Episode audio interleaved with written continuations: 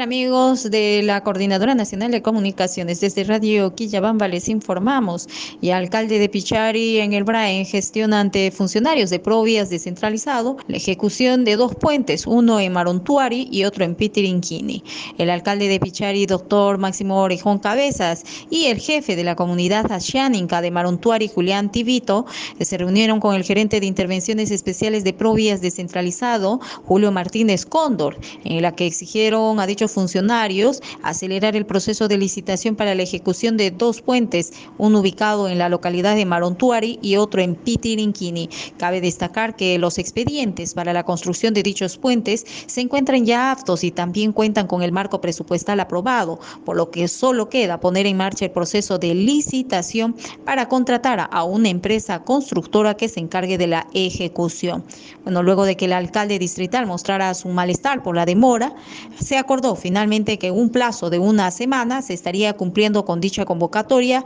y luego esperar la ejecución de acuerdo al cronograma establecido en el expediente técnico.